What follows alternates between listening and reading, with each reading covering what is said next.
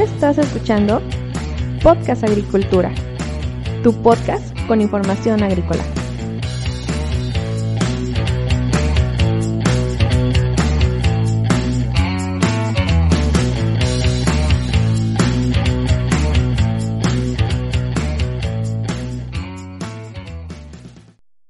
Hola, ¿qué tal? Yo soy Olmo Axayaca y el día de hoy te voy a hablar sobre el primer debate que publiqué en mi página de Facebook, la cual puedes encontrar en facebook.com diagonal debate agricultura y para el, el, cual obtuve muchísimos comentarios, unas respuestas muy interesantes, pero bueno, antes de pasar a comentarte el debate que te estoy mencionando, quiero decirte que este episodio está patrocinado por Netafim, la empresa líder mundial en riego de precisión. Y en esta ocasión te voy a hablar sobre sus hidrociclones que constituyen la mejor solución para separar arena o cualquier otra partícula física que sea más pesada que el agua y este tipo de tecnología se utiliza cuando se riega con agua de pozos y antes de los filtros de malla para reducir la cantidad de arena en el sistema. Los hidrociclones cuentan con un tanque de sedimentación desde el cual se drenan las partículas retenidas. Si quieres saber más al respecto, te invito a que vayas a www.netafin.com.mx. Bueno, ahora sí vamos a hablar sobre el primer debate que publiqué en la página de Facebook. Te recuerdo, puedes encontrarlo en facebook.com diagonal debate agricultura. Ahí ya hay, me parece, cuatro debates publicados para los cuales hemos obtenido respuestas bastante interesantes. En el caso del debate 1, tuvimos 338 reacciones, 50 comentarios y 16 veces compartido. Estos 50 comentarios fueron justamente ahí en la página, la mitad son míos porque son respuestas a las personas que publicaban, pero también tengo otros 30 comentarios que me llegaron gracias al profesor Aurelio Bastida Tapia de la Universidad Autónoma Chapingo, quien compartió el debate con algunos otros profesores y estudiantes y la verdad el número de respuestas fue muy interesante tanto en calidad como en cantidad. Para hablarte sobre este debate, primero te quiero justamente mencionar cuál fue la proposición que yo hice y que es la siguiente. La maquinaria agrícola autónoma va a constituir la base de una nueva revolución agrícola, pero el costo a pagar será la pérdida de empleos de muchos jornaleros agrícolas. ¿Qué opinas? Obtuve una gran cantidad y diversidad de respuestas, sin embargo, no puedo mencionar todas. Agradezco a todos y cada uno de los participantes que me enviaron su respuesta, algunas breves, algunas un poco más elaboradas, pero separé algunas que me parecieron muy interesantes o que daban un punto de vista importante. Todas las respuestas que obtuve las separé en varios grupos, así que te voy a hablar de uno por uno sobre el tipo de opiniones que se dieron. Primero que nada, se dieron varias respuestas enfocadas a que el destino de la humanidad es intelectual. Por ejemplo, el profesor Rommel Olivares menciona, el uso creativo de la mente es el mejor recurso. Usarlo para tareas repetitivas es un desperdicio y en una época donde la innovación es su sello, la ocupación creativa de los desplazados será el reto más importante. Edgar Zorrilla también comentó, opino que nadie debería trabajar en cosas que las máquinas pueden hacer. Nuestro destino es intelectual. Bueno, un punto de vista sin duda muy interesante.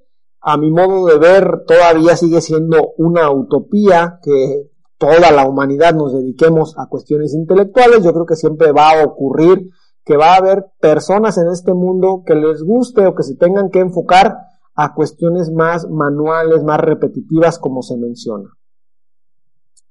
Otro tipo de, cuestiones son las cuestiones relacionadas con el aspecto humano. Alex Reyes, por ejemplo, menciona que sea una máquina autónoma no garantiza que hará todo el proceso que ya hacen los jornaleros agrícolas, seguirá siendo necesario el aspecto humano en varias partes del proceso o de los procesos de producción. Noel menciona, los jornaleros ya no perderán tiempo en las actividades automatizadas y se dedicarán a otras que requieren toma de decisión del ser humano. Axel Benchieto menciona no tiene sentido habiendo alguien que lo pueda hacer. Es decir, eh, aquí englobé varias respuestas donde pues está el dilema entre si el, con la cuestión humana, entre si la cuestión de las máquinas, considero yo que pues aunque sea una máquina autónoma, todavía nos va a faltar mucho tiempo para que realmente pueda actuar y trabajar sin ningún tipo de intervención, por lo que estoy de acuerdo de que seguirá siendo necesario el aspecto humano y de que también va a haber muchas actividades que todavía van a requerir la decisión directa de una persona. Pasemos a un tercer aspecto en el cual englobé respuestas relacionadas con la cuestión empresarial. Antonio Marco Rosas responde, beneficio para las empresas que no tendrán que pagar a los trabajadores, pero malo para los trabajadores y sus familias ya que de ahí se sustentan. Daniel Rivas dice, está bien, la mayor productividad permitirá desarrollar nuevas industrias donde tendrán mejores, más y mejores empleos. Además, el avance tecnológico es incontenible. Ciro López Martínez, excelente, aumentará la productividad. Amezcua, interesante, interesante planteamiento, perdón. Solamente que no puede detenerse el avance de la ciencia y la tecnología. Tocará adaptarlos a nuevos empleos.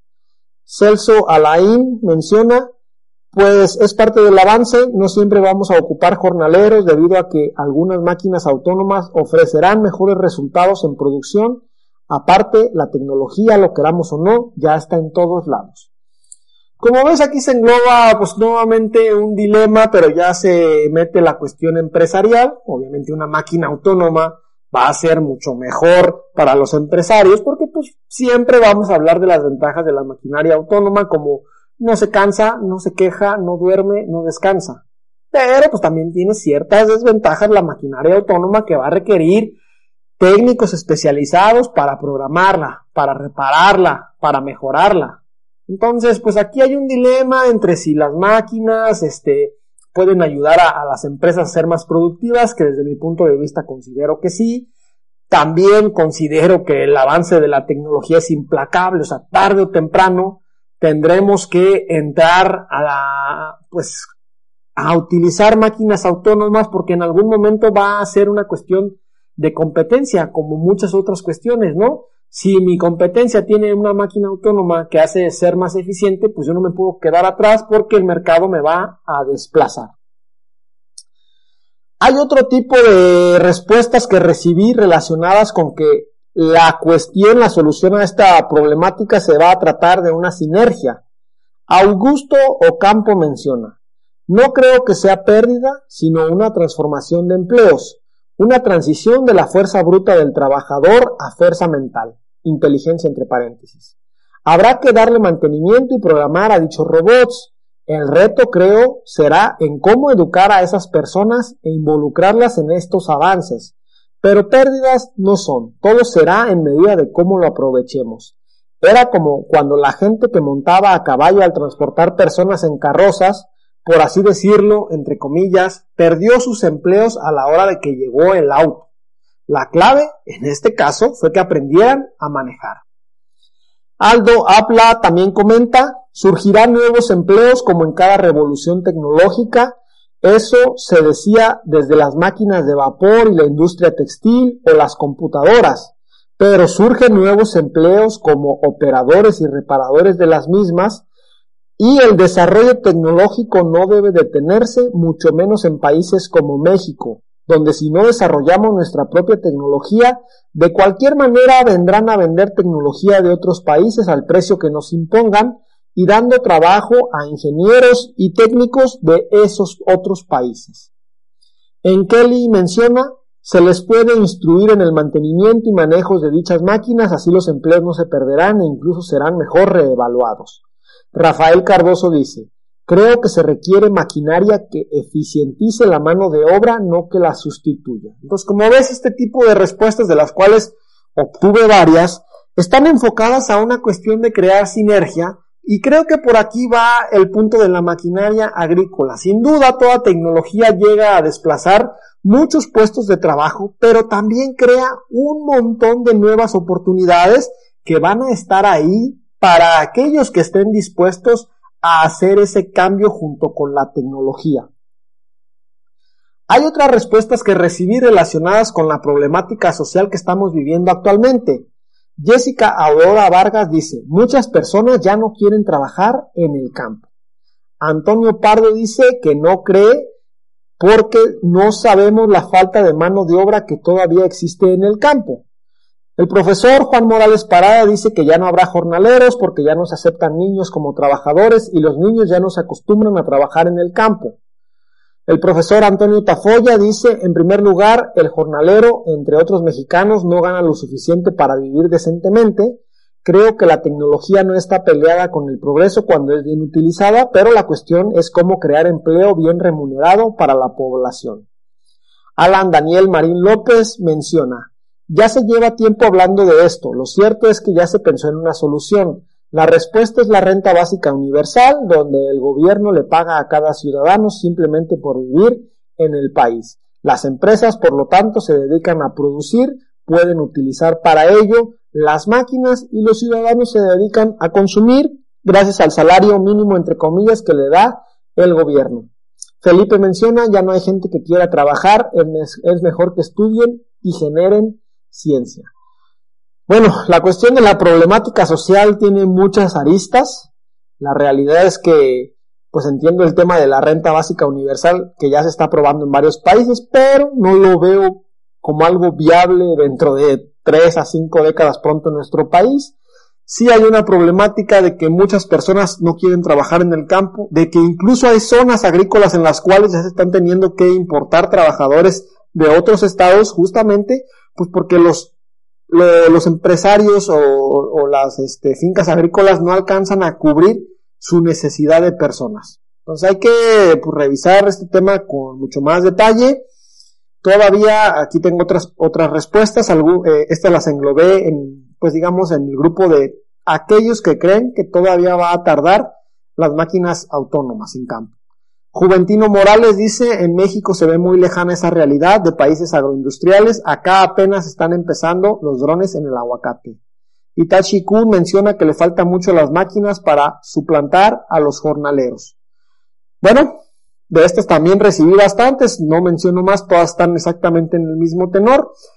Sí, sin duda, apenas los drones están empezando en la agricultura, pero pues considero que una vez que se da el primer paso, que se comienza a aceptar una nueva tecnología en campo, poco a poco comienza una curva de aceleración a través de la cual pues nos permite que más y más y más tecnología vaya ingresando. Tengo muchísimas más respuestas sobre el tema, pero antes de terminar quiero mencionar la respuesta que me envió Nancy Belén Hernández Montes y la quiero mencionar porque fue una respuesta bastante elaborada.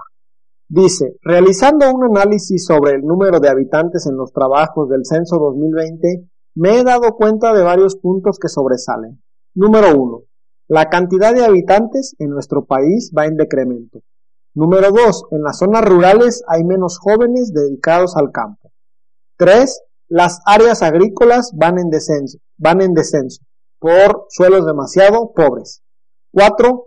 Los nuevos sistemas de producción tienen el enfoque más con menos, es decir, mayor producción en menor espacio con menor eh, cantidad de recursos, lo que favorece a las máquinas autónomas. 5. El ritmo de vida cada vez es más acelerado, lo que ocasiona que se adquieran productos listos para el consumo en mayor calidad. Por ejemplo, ensaladas preparadas en el súper. 6. La automatización de la agricultura llegará a un punto en el que se permita tener centros comerciales vivos, es decir, tú vas a cortar, cosechar tu propio alimento. Un claro ejemplo es Europa con su ciudad, de 15 minutos. Este es un proyecto interesante que, bueno, creo que no engloba directamente en el blog, pero en algún, eh, perdón, en el podcast, pero en algún eh, artículo del blog lo voy a mencionar.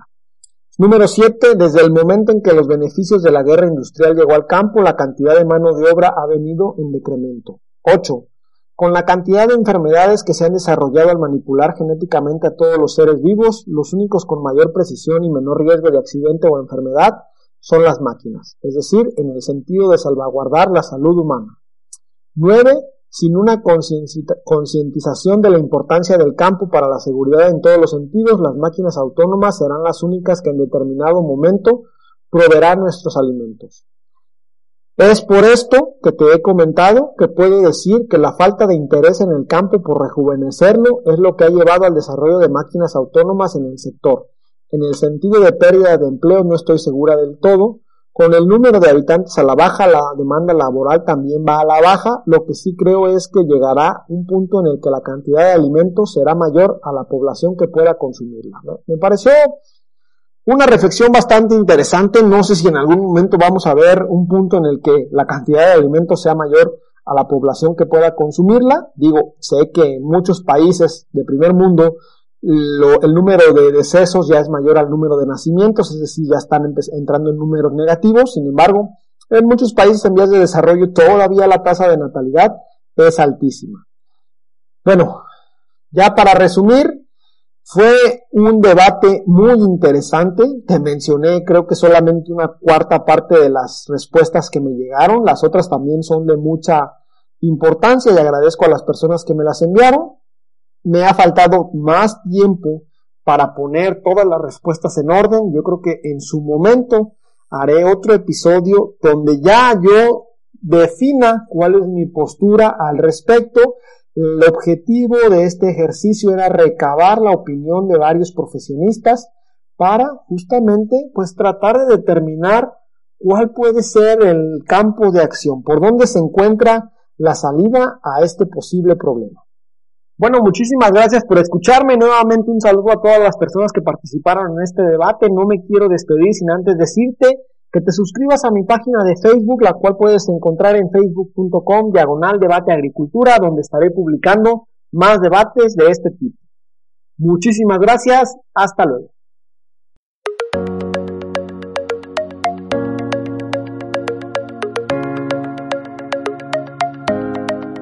Hemos llegado al final de este episodio. Muchas gracias por escuchar Podcast Agricultura.